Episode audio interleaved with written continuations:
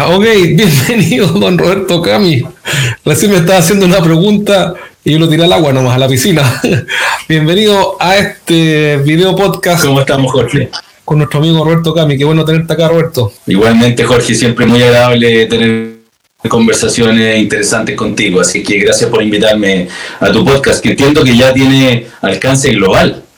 Así es, eh, lo escuchan mucho en, México por eh, cosas de la vida, lo escuchan mucho en México, también en Chile. Y mm, bueno, voy a presentar a Roberto Cami por mientras. Don Roberto Cami es el fundador de, de varios startups. Uno de esos, el más conocido quizás es MapCity, una empresa que comenzó hace varios años, eh, que la hizo crecer. Entiendo que hay una negociación en curso ahí, no sé si la vendiste ya o, o si se puede saber, o son secretos secretos de Estado. Eh, también me gustaría contar que, o sea, que nos cuente un poco eso y también eh, contar que Roberto participa en fundaciones, una fundación para niños con cáncer, eh, participa en directorios, hace charlas, hace clases de marketing digital, recibe desconocidos que le piden ayuda, cosa que nunca ha entendido cómo logra hacer, y, y además tiene tiempo para invitar a, conversar a personas interesantes, desde ministros hasta simples mortales. Eh, así que un personaje interesante para conversar, una persona, no un personaje, pero también algo de personaje. Eh, y para hacerle preguntas difíciles, preguntas ácidas sobre cómo, cómo enfrentar la crisis que estamos viviendo. Así que no sé si la presentación que acabo de hacer eh, está bien hecha o hay algo que falta o algo que sobra de lo que acabo de decir. No, tremenda introducción, demasiado elocuente. Roberto, tú, tú has emprendido varias veces y sigues emprendiendo. Eh, en el mundo de la tecnología y en otras cosas más. ¿Qué es lo que le está pasando a los negocios hoy día y cuál es el principal desafío que enfrentan, en tu opinión? Bueno, como seguramente todos los que nos están viendo saben y tú particularmente muy bien, eh, esta crisis sanitaria lo que ha hecho es acelerar de manera violenta la transformación digital de la cual venimos hablando hace varios años. Eh, transformaciones digitales que recientemente un estudio eh, destacado en México eh, de la empresa Everest decía que iba a tomar tres años, se está adelantando a pocos meses. Y definitivamente ha sido un experimento muy positivo para muchas empresas porque este proceso nos pilló bastante bien parado en general, sobre todo en Chile, te diría yo, voy a hablar de la realidad chilena, la experiencia que me ha tocado recoger de la gente con la que me ha tocado también conversar, empresarios, eh, eh, trabajadores de empresas, en general ha sido para todos aquellos que podemos tomar el tema de trabajar remoto como una nueva forma de trabajar, eh, lo ha tomado de una manera muy positiva, en términos de que la productividad eh, no se ha habido impactada, no se ha visto impactada de manera muy fuerte, pero obviamente esto va a repercutir tarde o temprano en las ventas, que es el problema que hoy día están enfrentando sobre todo aquellas empresas que no pueden trabajar de manera remota y donde el tema presencial es absolutamente fundamental lo que implica básicamente una readaptación de esta empresa hacia los nuevos cambios, los nuevos gustos eh, conductuales que las personas están teniendo producto de esta pandemia. Es decir, es decir hay, hay, una hay una aceleración, es decir, lo que antes era deseable, como digitalizar algunas partes de, mi negocio eh, o, o, cómo hacer más eficiente la estructura, más liviana, cómo ahorrar metros cuadrados de oficina, etcétera, el fondo, una de las primeras consecuencias es que esto se aceleró y, llegó, nos hizo viajar al futuro de alguna, de alguna forma. Me obligó a viajar al futuro, pero lo interesante es que me obligó a, viajar al futuro, pero nos dimos cuenta que era posible, lo que tú acabas de decir como ejemplo, es posible que yo reduzca el 40% de mi utilización de oficina, sí es posible que utilice el 40%. Entonces, compañías que estaban, por ejemplo, planificando un porcentaje de home office en los próximos 12 meses y esos porcentajes no eran más del 20% o del 25%, hoy día lo están llevando al 40 o al 50%, lo cual implica un ahorro de costos para cuando todo esto tenga que volver a la nueva normalidad o a la normalidad que en el largo plazo yo creo que sí va a volver. Eh, y así en múltiples otras cosas, por ejemplo, empresas que, o pymes que decían, eh, yo vivo de la vitrina que tengo para mostrar mis productos hacia la gente que circula al frente mío, hoy día pueden decir mi vitrina es universal o mi vitrina es la ciudad completa y ya no dependo del tráfico que tengo al frente mío. Ese tipo de cosas, ese tipo de cambios eh, son los que de alguna manera nos están haciendo abrir, abrir los ojos y darnos cuenta que la tecnología como habilitador de esto nos permite enfrentar no solamente la crisis, sino que eh, mirar las oportunidades que esto va a generar eh, si es que efectivamente la tomamos en consideración y nos preparamos para ello. Ahora, frente a este cambio, van a haber personas que toman la oportunidad y otros que no la toman. ¿Qué es lo que, qué es lo que hace que una persona, un gerente, un emprendedor, no tome la oportunidad? ¿Qué es, lo que, ¿Qué es lo que los detiene de tomarla, en tu opinión? Oye, tremenda pregunta. Tremenda pregunta, ni, ni, psiquiatra, pero, pero no, no, pero me encanta hablar del mindset. A mí me encanta hablar del mindset. Eh, eh, Tú sabes, tú sabes porque participaste conmigo en la creación de mi libro. Eh, yo hablo, no sé cuántas veces la palabra mindset está repetida en el libro. Me, fascina hablar de cuál es el estado de, pensamiento en el cual tú te tienes que encontrar para estar eh, despierto a esas oportunidades. O sea, hay gente que está ávida de encontrar oportunidades y las ve en todas partes. Y hay gente que en realidad no las va a ver nunca, simplemente porque su mindset no está preparado para eso. Y hoy día que un porcentaje importante de las personas, de los trabajadores, se están teniendo que reinventar. Yo nunca había recibido tal cantidad de oferta de productos y servicios en chats, eh, en WhatsApp, en donde los flyers eh, están por miles y que de alguna manera también siento la necesidad de que esta oferta se organice. Estoy trabajando en, una idea con respecto a eso que ya te lo voy a contar cuando, cuando cuaje un poquito más, porque hay mucha gente que está ofreciendo productos y servicios de tremenda, eh, de, altísima calidad, a precio muy, conveniente, y hay que darle una mano. Y darle una mano es darle visibilidad, apoyarlos con tecnología para que la gente pueda acceder a ello y que no quede esto relegado a un timeline de un chat donde se te perdió, se te olvidó quién fue el que te ofreció el servicio, no lo puedes encontrar de nuevo. Entonces, volviendo a tu pregunta, eh, esta reconversión que están haciendo miles de personas eh, va a llevar a que muchas de ellas queden con estos emprendimientos si es que prosperan. Entonces, si bien el crecimiento de empresas, el último índice de, crecimiento de empresas sufrió una disminución muy fuerte con lo que veníamos trayendo, yo creo que eso se va a revertir en el futuro. Y aquí van a aparecer nuevas compañías, nuevas empresas, nuevas startups, eh, eh, cuando estos emprendedores vayan descubriendo de que efectivamente esta reconversión les funciona en el mediano y largo plazo. ¿Qué, ¿Qué, piensas tú de esto? Yo tengo esta, afirmación. Este es un momento perfecto para eh, tomar la posición de víctima, porque ahora el escenario es más adverso. Definitivamente sí, podemos tomar la posición de víctima. Yo acabo de postear recién en LinkedIn una varias frases que si tú las lees en un sentido, toman la posición de víctima y si tú las lees en el sentido contrario, desde la última hasta el final, hasta, hasta la primera, eh, eh toman la, la, posición de quien tiene que aprovechar la oportunidad. Eh, hace cinco minutos está mi LinkedIn eh, posteado y es bien interesante porque justamente lo que te está mostrando es que lo que tú me, está, me acabas de decir tiene las dos miradas. Tiene la mirada de ponerse en la posición de víctima o ponerse en la posición de que tiene la oportunidad porque se vio obligado a tener la oportunidad.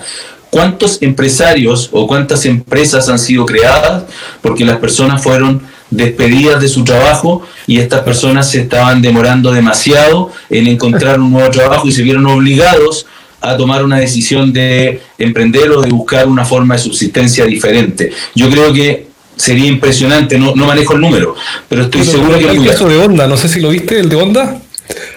Al señor, sí, de tu Yashimoto Honda, algo así, lo echaron de Toyota, si no me equivoco. Y dijo, váyanse al carajo, voy a hacer mi empresa propia. Mira, eh, sin ir más lejos, eh, yo sé que este es un tema que se ha conversado muchísimo con el éxito que ha tenido la plataforma Zoom.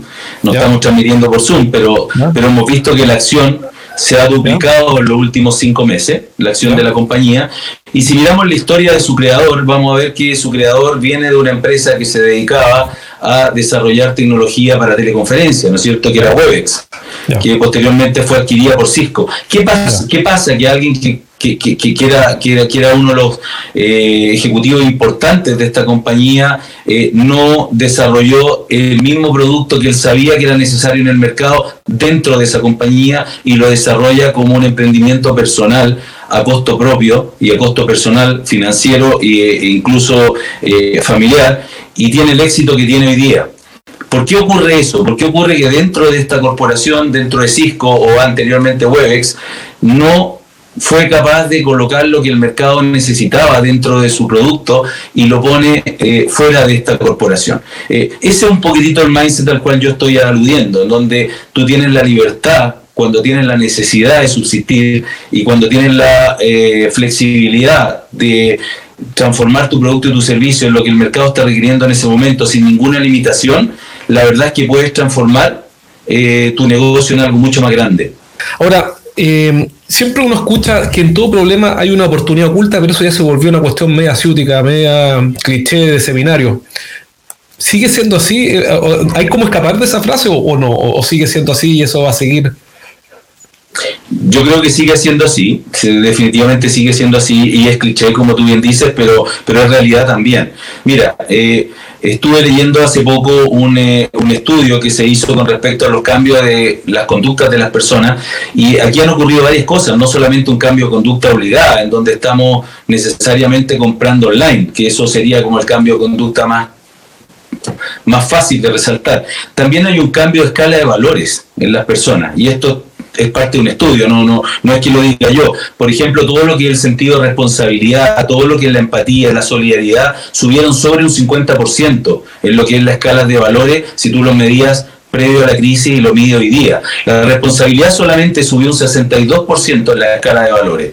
Eh, todo lo que tiene que ver con colaboración, o sea, estamos mucho más dispuestos a desarrollar actividades y a colaborar y a trabajar en comunidad. Eh, ese, ese, es un tema que, que, que, que de alguna manera va a cambiar también la posibilidad de desarrollar negocios nuevos cuando tenemos gente que está con una resiliencia mayor o con un estado de ánimo más empático hacia, hacia, hacia, hacia el resto de las personas. Justamente porque además es la forma de resolver este problema, digamos, eh, en colaboración. Entonces, si nos miramos y, analizamos los cambios personales, incluso a nivel psicológico, que nos van a llevar a hacer cambios conductuales, ojalá en el mediano y en el largo plazo y que se queden eh, para siempre con nosotros, definitivamente ese cambio escala, escala de valores también va a ser un cambio en industrias.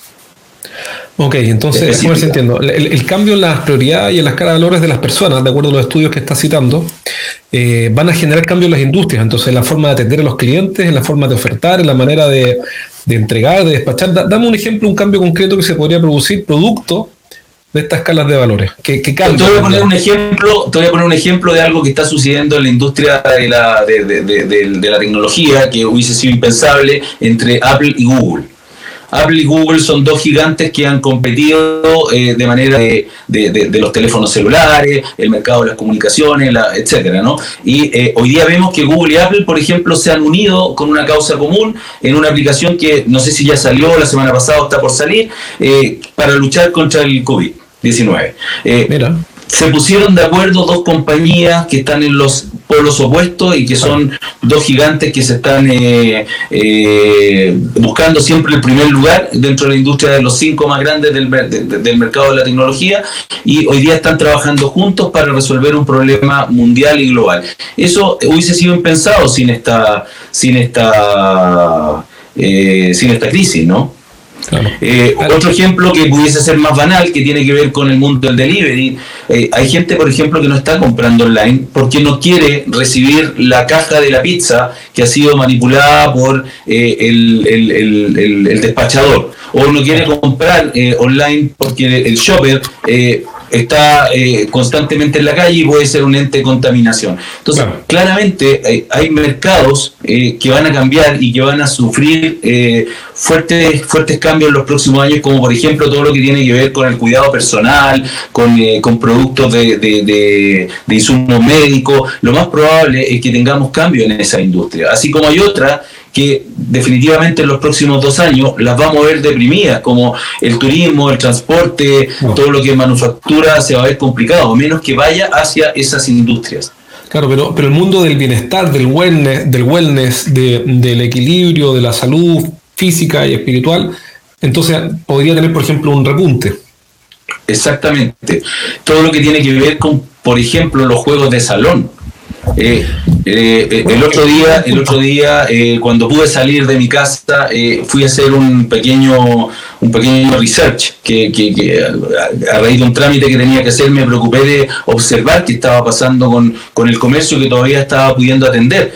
Y me tocó ver un local que se dedica a hacer figuras para pintar figuras de greda principalmente de cerámica que normalmente tú compras para pintar. Es un local que lo he estado observando a través del tiempo y un local que normalmente no entraba un alma o que vendía muy poco. Bueno, había fila para comprar figuras ah, para pintar. Entonces, este, eh, este redescubrimiento de eh, la entretención eh, antigua, yo te diría que llegó para quedarse. ¿Por qué motivo? Porque estamos de alguna manera hoy día 12 o 14 horas al día expuestos a pantallas. Eh, eh, estamos resintiendo el cansancio, el cansancio a la vista, y hoy día lo que necesitamos es otro tipo de entretención, no la entretención típica que tenemos con los juegos de video, sino que necesitamos un juego de salón, necesitamos pintar, la gente está bordando, eh, está volviendo a hacer lo que hacía antes y me parece tremendamente positivo, tremendamente potente porque la familia se está volviendo a juntar también. Claro, este, este, este virus o esta situación lo que está haciendo de alguna forma, es que está mostrando lo mejor y peor de cada uno. Eh, o, te está dando la, opción. Aquí tenemos una, una, pregunta. ¿Cómo se deben adaptar las personas, trabajadores normales de los últimos 20 años, en los nuevos tiempos que vienen, que se vienen?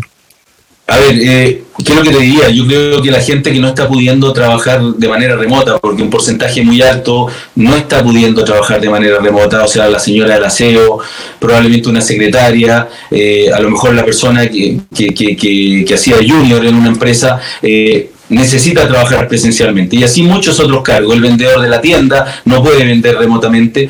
Eh, yo creo que este es un momento en donde el tiempo libre tiene que ser aprovechado para eh, educarse. Eh, para digitalizarse, mm. para entender mejor eh, los cambios que vienen, pero no solamente desde el punto de vista eh, psicológico del comportamiento de las personas, que ahí obviamente vamos a poder aprovechar las oportunidades, pero para aprovechar las oportunidades vamos a tener que también tener mayor conocimiento de cómo la tecnología nos va a habilitar para poder aprovechar esa oportunidad. Entonces yo le diría que hoy día tomen los cursos que hay disponibles. Hoy día no solo las universidades tienen miles de cursos, sino que todos estamos recibiendo una avalancha de webinars, muchos interesantes, entrevistas, eh, hay mucha información. Leamos, leamos. Eh, entendamos de que eh, hoy día es el momento de poder tomar esa ventaja que en otro momento no la podíamos tomar. ¿Para qué? Para prepararnos y para poder dar ese salto.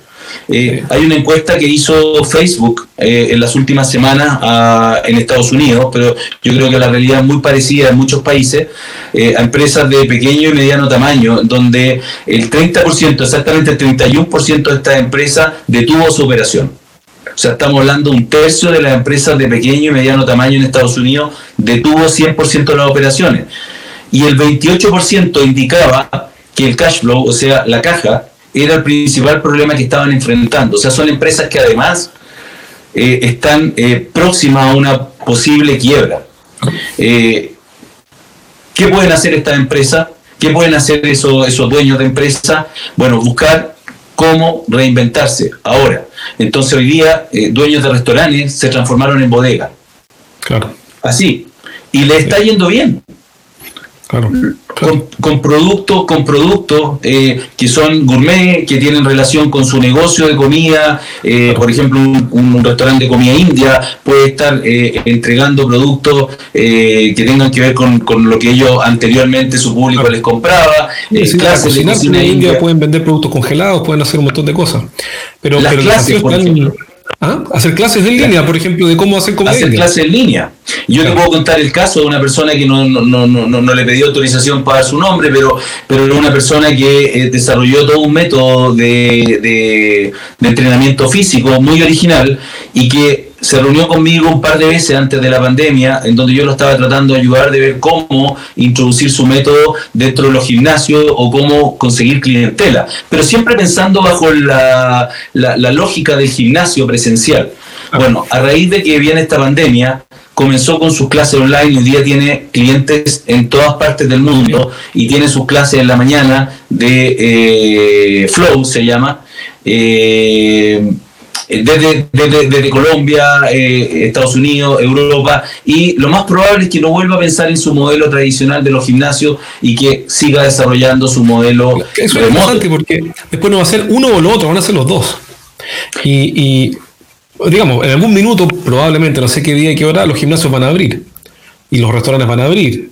El punto es que ahora los restaurantes que se adapten con los empresarios que sean proactivos van a tener el delivery, las clases para cocinar, van a tener los despachos de alimentos congelados para guardar y además van a tener un restaurante. Entonces, Exactamente. Si eres un empresario que dirige un equipo de ventas y quieres que tus ventas crezcan en medio de esta crisis, esta invitación es para ti.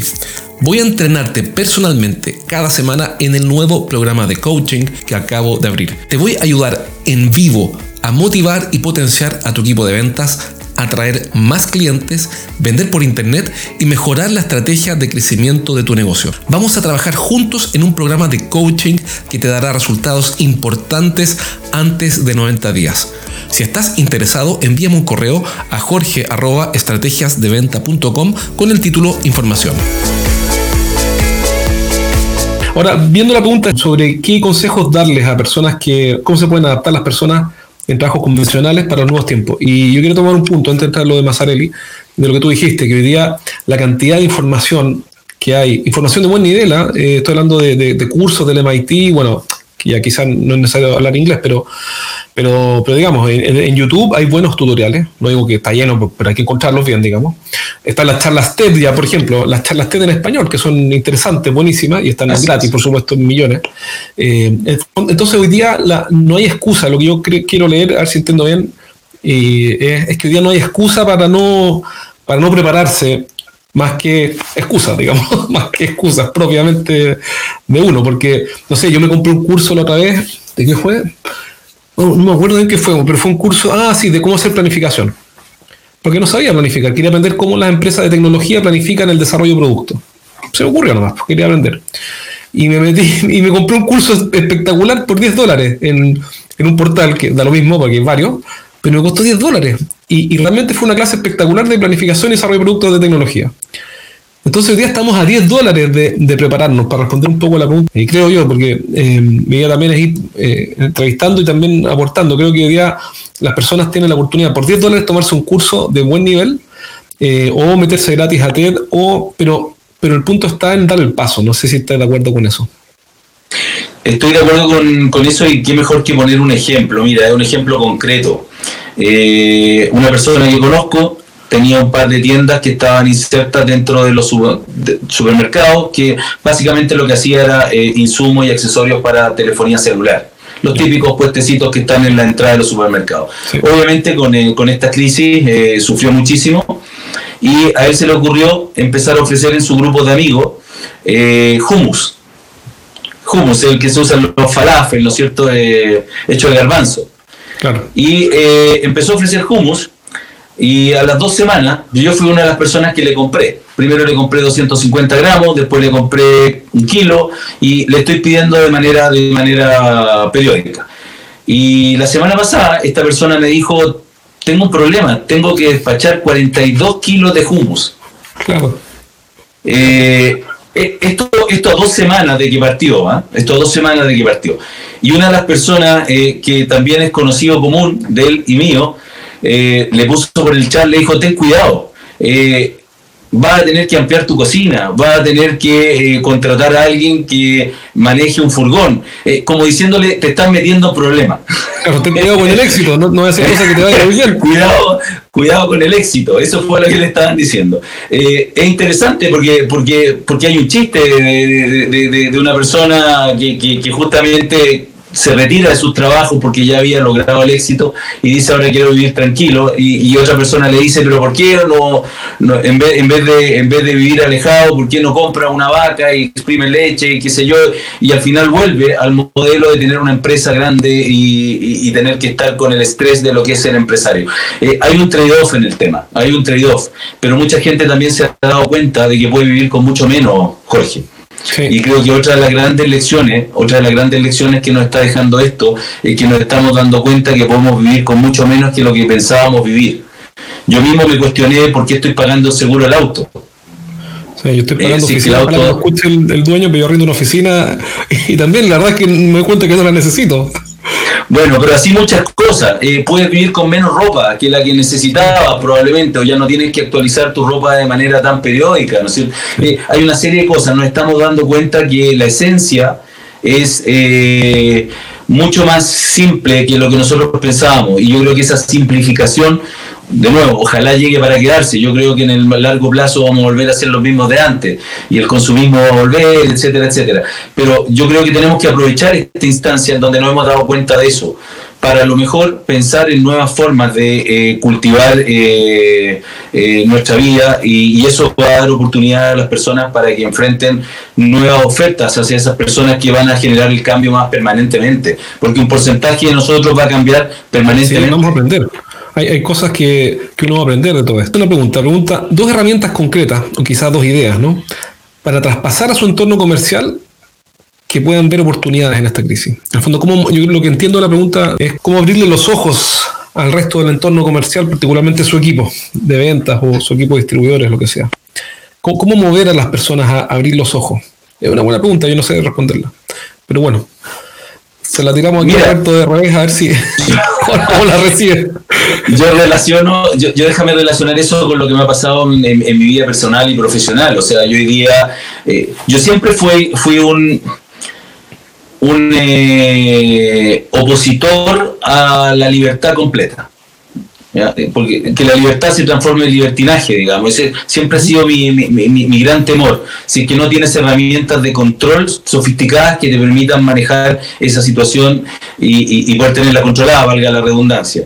Eh, por lo tanto, yo le diría que eh, todo lo que es home office es algo que si bien es una ola que, que, venía desarrollándose muy fuerte, sobre todo en empresas más grandes, eh, siempre con cautela, y las empresas la estaban tomando con mucha calma, como, como bien te decía, estaban probando un día a la semana, medio día a la semana, el home office. Era, era una exigencia de los millennials, ¿eh? era como que, como que era, uno escuchaba, no, mira, siete días, trabajan, exactamente, exactamente, y lo mirábamos con recelo como un capricho, un capricho. Yo tengo un cabro de 25 años trabajando aquí en la empresa y tengo que, bueno, me pide trabajar un día a la semana desde la casa, ¿qué voy a hacer? Bueno, a mí me tocó contratar una persona que, que cuando yo le decía que me gustaba que estuviésemos reunidos a las 9 de la mañana, me decía que yo antes de las 11 me cuesta llegar y ojalá me pueda ir a las 5 de la tarde. Entonces yo pensaba y decía, bueno, contrato, contrato o no contrato a esta chica que quiere trabajar de 11 a 5.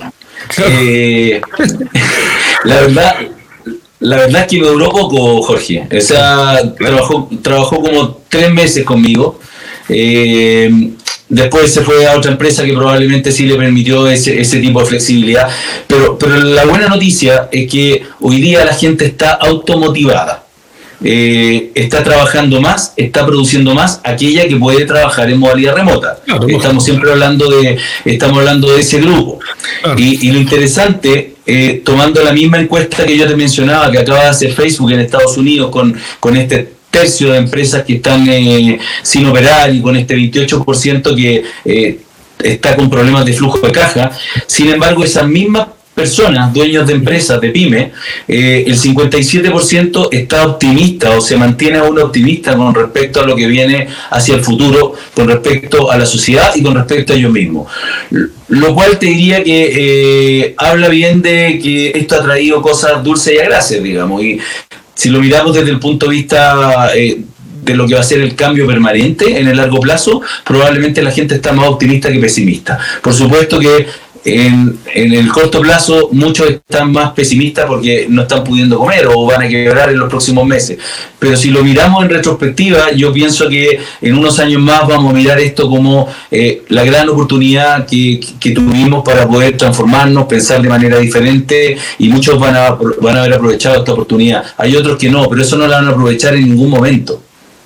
déjame entender, tú dices que las personas que no, no aprovechan esta oportunidad no, no, es que sea esta la oportunidad, es que sencillamente no, tienen el hábito de aprovechar las oportunidades. O no tienen. Y ahí te pregunto, ¿aprovechar la oportunidad es un hábito, es un talento, es una inspiración, es un acto de reflexión? ¿Cómo se aprovecha una oportunidad? Yo creo que aprovechar la oportunidad es un hábito. Eh, sin embargo, aquellos que se ven obligados a tener que optar por esa opción, eh, pueden optar por ella si es que tienen algo de ello en su, en su ADN, digamos. Eh, hay otros no, hay otros que, lo, que van a decir eh, esto, esto es terrible, eh, no tengo nada que hacer. la víctima, como tú bien decías, los que nunca la han aprovechado no tienen ningún gen con respecto a, a, movilizarse, a automotivarse, les va a costar mucho más. pero claramente esto nos está obligando a todos a desarrollar ese gen si es que no lo teníamos, o desarrollar ese brazo, ese músculo, si es que no lo teníamos. Entonces siento que esta es una oportunidad para desarrollarlo, y ahí es donde vienen las herramientas que preguntaba recién la persona que nos está escuchando, en donde yo creo que las charlas TED, yo creo que los cursos de los cuales tú estabas hablando, los webinars, son todos elementos que nos van a alimentar mm. esas posibilidades. Entonces, mm. eh, hoy día mientras más escuchemos, mientras más eh, leamos, mientras más aprendamos, más fácil va a ser que estemos eh, ante la posibilidad de encontrar una oportunidad. Claro, yo, tomo el punto que tú dices, una forma, y para responder la pregunta es que una forma que yo he visto que funciona es exponerse a otras opiniones y a otras ideas. Por ejemplo, el networking. claro, el networking o el simple hecho de estar conversando contigo aquí, para mí es una tremenda ayuda porque también me ayuda, por ejemplo, yo por mi sesgo profesional, para mí el consumo masivo no existe, Como, que esa parte del mundo nunca no existe. Eh, pero claro, existe el consumo masivo, en los restaurantes, tú me comentaste casos que se estaban convirtiendo en bodegas, bueno, y eso amplía los horizontes mentales de quien está escuchando esto, y ahora en vivo o grabado, y, por ende exponerse a otras ideas, leer libros, como tú dijiste, ver videos, ver eh, las charlas TED, lo que sea, es un primer paso para, para que abran la mente. Ahora, hay un papel ahí que juega el miedo. ¿Cuál es el papel que juega el miedo, en tu opinión, en, todo esto? Porque si uno pone las noticias, o sea, sí, creo que lo natural, creo, esto un poco exagerado, pero creo que lo natural, si uno ve las noticias, es, pegarse un disparo, un balazo en la cabeza, tipo nueve y media de la noche, un cuarto para 10, y uno ya debería estar muerto, digamos. Porque los canales de noticias lo que te entregan es que esta es una especie de, apocalipsis zombie, como las películas de terror, y que ya no hay salida. Entonces, ¿qué papel juega eso y qué le recomendarías tú a un emprendedor o a, un empresario que está escuchando y que, y que está expuesto a abrir la mente, pero ya no a los libros y a las charlas TED, sino que a las noticias? ¿Qué, le recomendarías? Lo que pasa es que el miedo, Jorge, paraliza, como tú, como tú lo insinuaste, eh, el miedo paraliza, entonces tiene, tiene dos formas de tomarlo. Efectivamente te puede paralizar, y te puedes quedar con las lamentaciones y con la parálisis, mm. o el análisis, que el análisis muchas veces es igual a parálisis, o eh, el miedo te puede movilizar, digamos, y lo que tú puedes hacer es echar a andar tu condición más natural del ser humano, digamos, que nos, nos acompaña por, por miles y miles de años, que justamente que ante el miedo eh, actuemos o que ante el miedo lo transformemos en acción. Eh, yo no soy especialista en el tema, hay, hay, hay otros que, que, probablemente podrían dar cátedra sobre esto, pero hoy día hay acciones que se pueden tomar y que hay que empezar a tomar desde muchos muchos meses atrás, ya muchas semanas atrás, eh, para que efectivamente esto nos pille de la mejor forma de la, de, la mejor forma posible, como, como tiene que ver con la reducción de costos inmediato en todo lo que puede reducir costos. Eh, automáticamente, digamos, aprovechar a la, gente con la cual trabaja sobre todo con los expertise que cada uno de ellos tiene para que aporten ideas de cómo transformarse. Eh, otro caso, otro caso que a mí me llama mucho la atención y yo fui uno de los primeros que compré, no sé si tú conoces a Doña Tina, el restaurante de Doña Tina, que sí, claro, digo decenas, decenas de años que yo recuerdo también que, que, fui un par de veces. Bueno, es un restaurante que ya debe tener unos 40 o 50 años de historia, así que no más, que eh, partió en un barrio eh, fuera de Santiago, eh, un barrio rural. Y esta es una señora que se comenzó vendiendo empanadas en el barrio y que se transformó en restaurante, de a poco un restaurante bastante humilde de comida chilena y que se hizo muy famoso a raíz de una entrevista que le hizo justamente don Francisco hace muchos años en, ah, el programa Sábado Gigante y se fue a la fama y hoy un restaurante que eh, incluso aparece en todos los libros de turismo, etcétera, etcétera, y que tuvo que, como todos los restaurantes, cerrar. Y eh, ella comentaba en una entrevista que le hicieron hace poco que tuvo que volver a los orígenes cuando ella partió vendiendo empanadas. Y hoy día tú vas Hoy día no porque estamos en cuarentena en Santiago, pero, pero cuando salimos de la cuarentena tú puedes ir a comprar las empanadas de Doña Tina, el local está cerrado, pero está la familia haciendo lo mismo que hacía eh, la madre, digamos, hace 40 o 50 años vendiendo empanadas.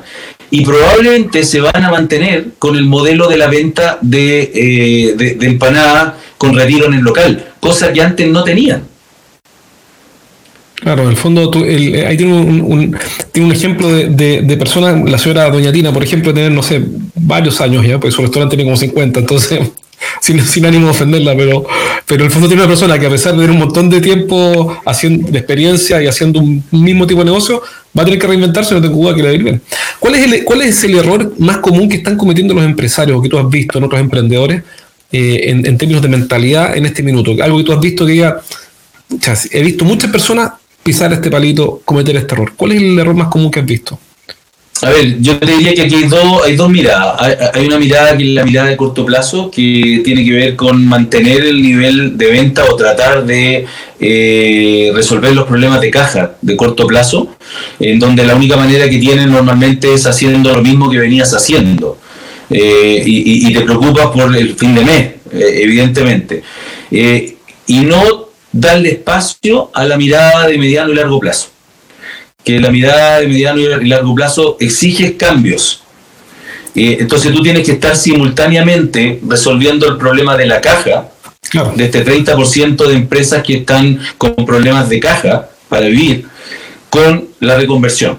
O sea, la compatibilidad de esos dos mundos es bien difícil de llevar a cabo si es que no eh, le, dejas que, por ejemplo, eh, eh, el dueño, que es quien tiene que dar la directriz de qué es lo que van a estar haciendo en los próximos cinco meses y quien, tiene que estar cuidando la subsistencia del negocio, probablemente esa persona tiene que estar pensando en esa reconversión.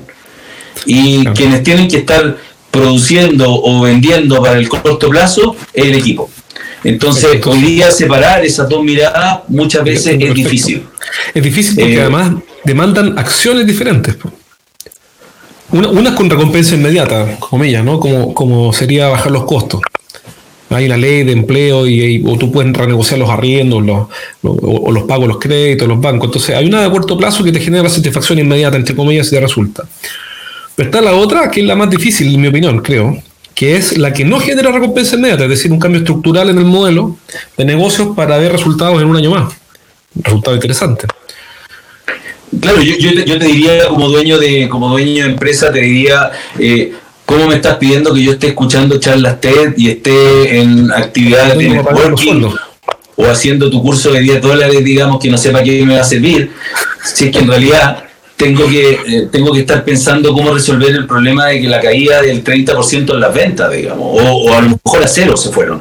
Eh, eh, es bien difícil responder esa pregunta. es fácil decirle a alguien, oiga, usted tiene que pensar en largo plazo, señor. Y claro, pero el tipo está pensando cómo va a alimentar a sus hijos de aquí a fin de mes, básicamente. Sí. Lo que sí, Jorge, es algo que yo lo conozco porque vengo del mundo de la tecnología pero que hoy día lo podemos ver con muchísimo mayor claridad. Fíjate que hoy día una eh, señora que a lo mejor perdió el empleo y que se pone a hacer pizza, pizza gourmet, pizza especiales, eh, puede competir de igual a igual con cualquier cadena de pizzería. Pero con cualquier cadena de pizzería. Y para quien recibe la pizza en la casa... Y perdona que te interrumpa, pero incluso con ventaja. Porque el handmade, el hecho artesanal, el craft, el hecho a mano, en un mundo donde está todo industrializado tiene un valor adicional. Uno pagaría más por una pizza hecha a mano. Absolutamente sí, absolutamente sí. Lo, lo que quiero poner en énfasis es que hoy día el marketing, las instalaciones, tu capacidad de, de, de, delivery de la última milla, no valen nada porque están ahí. O sea, hoy día tú tienes la última milla resuelta eh, a través de empresas que son especialistas en eso. y tienen los canales. comprar camionetas, perdona, que yo me acuerdo tener amigos emprendedores que compraban camionetas, contrataban choferes para despachar pequeños paquetes. Eso ya está resuelto, digamos. Ya no es una ventaja, ni una barrera. Exactamente, exactamente. Y la gracia es que hoy día el marketing está dado por canales digitales. Y, es 100% digital. Entonces, hacer 100% digital, la inversión realmente cayó a los niveles mínimos posibles, en donde si es que tú segmentas correctamente, tú trabajas a nivel de, de, la geografía a la cual puedes efectivamente eh, atender, etcétera, etcétera, eh, puedes crecer y puedes desarrollar tu negocio de igual a igual o incluso con ventajas, como tú decías, con los grandes. Yo creo que eso hay que aprovecharlo. Eh, empresas como Nutra Bien, que seguramente los chilenos que nos están escuchando la conocen, que fue adquirida hace algunos años por, por una compañía multinacional en decenas de millones de dólares, nace de un emprendimiento de una persona que hacía queque en su casa para abastecer a los vecinos y nace de esa forma. Ah, Entonces, creamos que es posible. Claro. Pero ahí está, ahí está el asunto. Yo creo que, como para ir eh, redondeando un poco la conversación, está en, creer. Eh, porque, porque al final la persona que, tiene este problema, que, yo lo entiendo, yo he tenido también un negocio en que me he ido mal, no, no siempre me he ido bien. Eh, ¿Cómo se llama? Cuando tú estás viviendo el problema, tienes que tener una fortaleza interior y hacer un acto de fe más allá de que sea religioso o no, pero un acto de fe natural de decir, ok, tengo este problema, tengo este incendio, pero yo sigo avanzando, aun cuando me estén, esté, aun, cuando me estén disparando, eh, sigo avanzando. Y para eso se necesita una tremenda fortaleza. Eh, no es fácil, porque es muy fácil, o sea, es muy simple eh, dar ese paso fatal, que para mí sí es fatal, en mi visión, que es decir, yo soy una víctima cambió el mercado, los clientes no tienen plata, las empresas están cerrando, eh, la economía está eh, encerrada o casi cerrada, entonces yo soy una víctima. Eh, es, muy tentador ser víctima, porque además lo bueno de ser víctima tiene sus ventajas. La, la, la desventaja es que te vas a hundir en un hoyo del que no vas a salir, pero la ventaja es que la gente le hace cariño a las víctimas.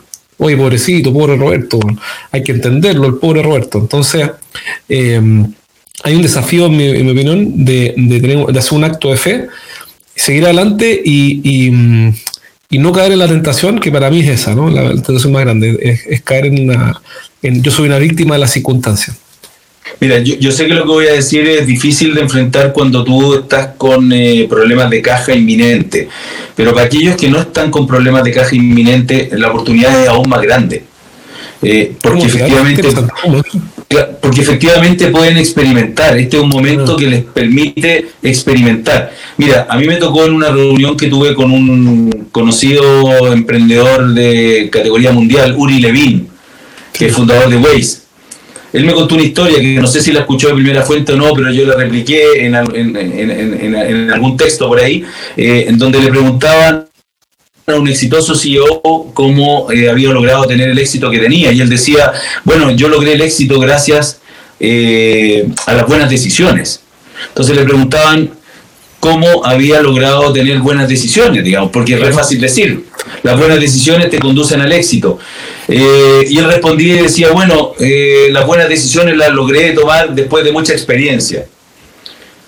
ok, gracias, pero ¿cómo lograste la, ¿Cómo lograste la experiencia? Bueno, la experiencia la logré con malas decisiones. Ah, mira. Entonces fíjate cómo se cierra ese ciclo en donde necesariamente uno tiene que tener de dulce y a en la vida. Para poder saborearlo, saborear lo dulce, tú tienes que conocer lo amargo.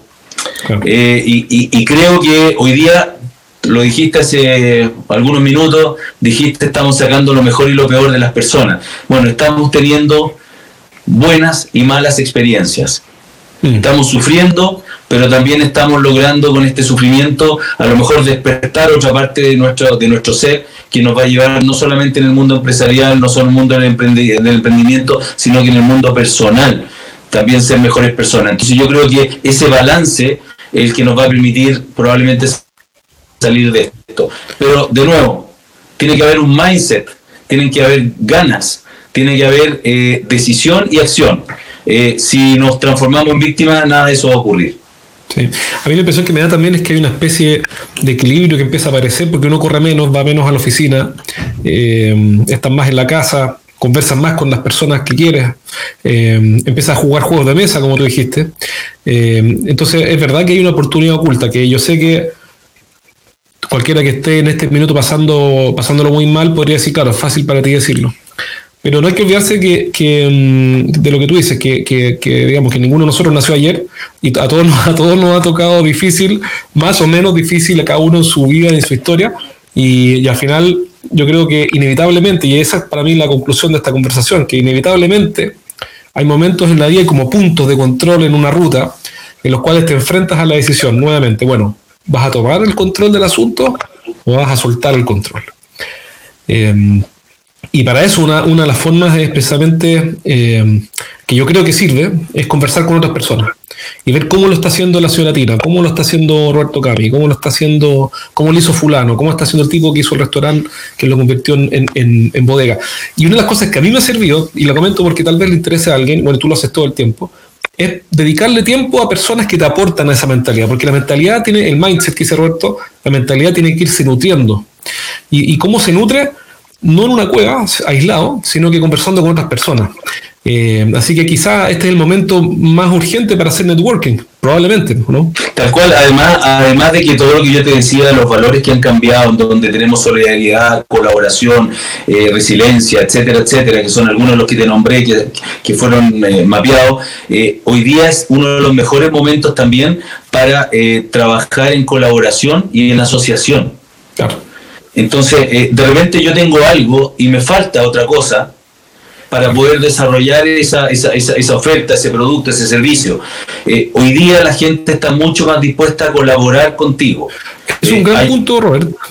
Que, que, el mundo industrial, no solamente el caso de los restaurantes, el mundo industrial también es lo mismo. O sea, si tú vendes máquinas y no vendes los servicios, bueno, asociate con alguien que da servicio. Si vendes máquinas y servicios pero no tienes repuestos, con el que repuestos. O tienes máquinas, servicios y repuestos y no tienes tecnología para las máquinas, asociate con alguien de la tecnología. Porque lo que tú dices es muy cierto. Hoy día esas personas están más abiertas a colaborar porque solo es más difícil salir. O sea, no, además es un momento histórico para buscar partners. Hoy, hoy día se nos instaló en nuestra mente de que la unión es la solución para la subsistencia. No solo para derrotar el virus, sino que para la subsistencia. Entonces, aprovechémonos de esos cambios de mindset para poder eh, tomar ventaja en el buen sentido de la palabra. Yo gano, tú ganas. Una ventaja ética. exactamente. exactamente. qué buen punto ese, porque, porque claro, el, el cambio en el escenario fue tan violento que los que estaban cómodos, no haciendo ningún tipo de alianza ni abiertos a ningún tipo de, flexibilidad, ahora están más incómodos y sí estarían dispuestos a conversar, por lo menos a evaluar invitaciones que, voy a inventar en lo práctico, voy a suponer que eres un empresario que da un servicio X de tecnología y, le mandaste un, estoy inventando un ejemplo, y le mandaste un, mensaje por LinkedIn al director, al dueño de una empresa tecnológica más grande para hacer una alianza. Claro, se lo mandaste el 2019 y no te tomo en cuenta, pero tal vez si lo reenvías ahora, tal vez lo tome en cuenta porque ahora ya está, siento un cosquillo, por lo menos siento un cosquillo, eh, está un poco más tenso y más abierto por ende a colaborar. Es una oportunidad tremenda para contactar a otras personas entonces. Exactamente. Eh, yo creo que eh, está el terreno fértil con todas las con todos los, problemas y las vallas que, que, que, obviamente existen, no los podemos desconocer, pero si hablamos específicamente de lo que es el mundo empresarial, eh, siento que está fértil para poder mirar un poco más allá y entender cómo esto está cambiando, eh, cómo se va a reorganizar la industria del turismo, que yo no tengo ninguna duda que cuando salgamos de esto, cuando tengamos ojalá una vacuna en 12 o en 15 meses más, eh, la gente todo el dinero que no se gastó saliendo lo va a invertir en turismo, digamos. No, no, no, no veo. Esperando para mandarme cambiar. Eh, pero, pero probablemente vamos a valorizar mucho más las experiencias, Jorge.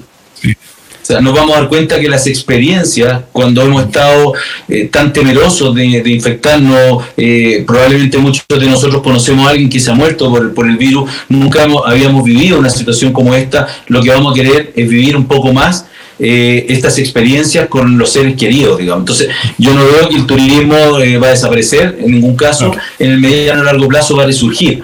Pero ¿cómo nos preparamos para eso? ¿Cómo se prepara la industria del turismo para eso?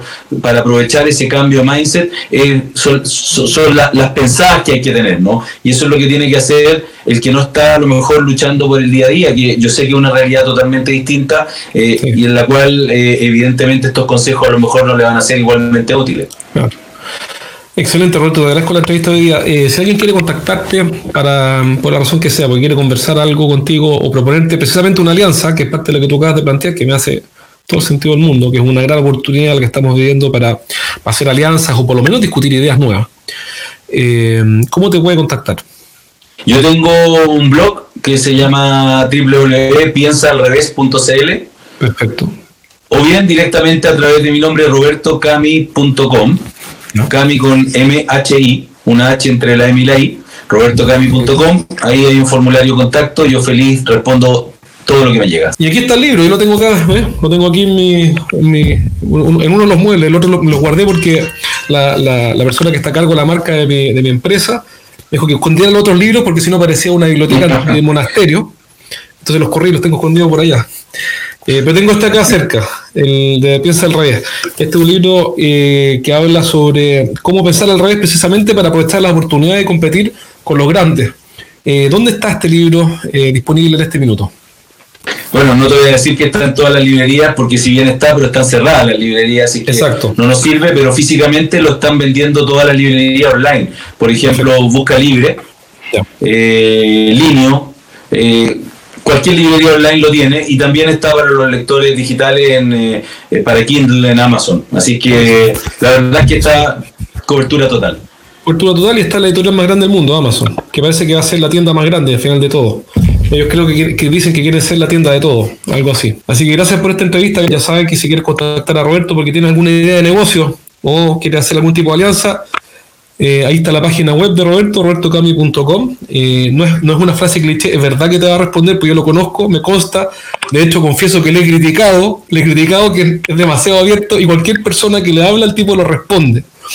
Así que no es, no es una frase cliché, es 100% así y aprovechalo porque siempre eh, es bueno conversar o por lo menos tener la opinión de Roberto y realmente quién sabe si de ahí sale algún negocio, uno nunca sabe. Un abrazo, Roberto. Muchas gracias, Jorge, por la entrevista y por la oportunidad de hablar a tanta gente. Un abrazo. Ya, cuídate, muchas gracias por.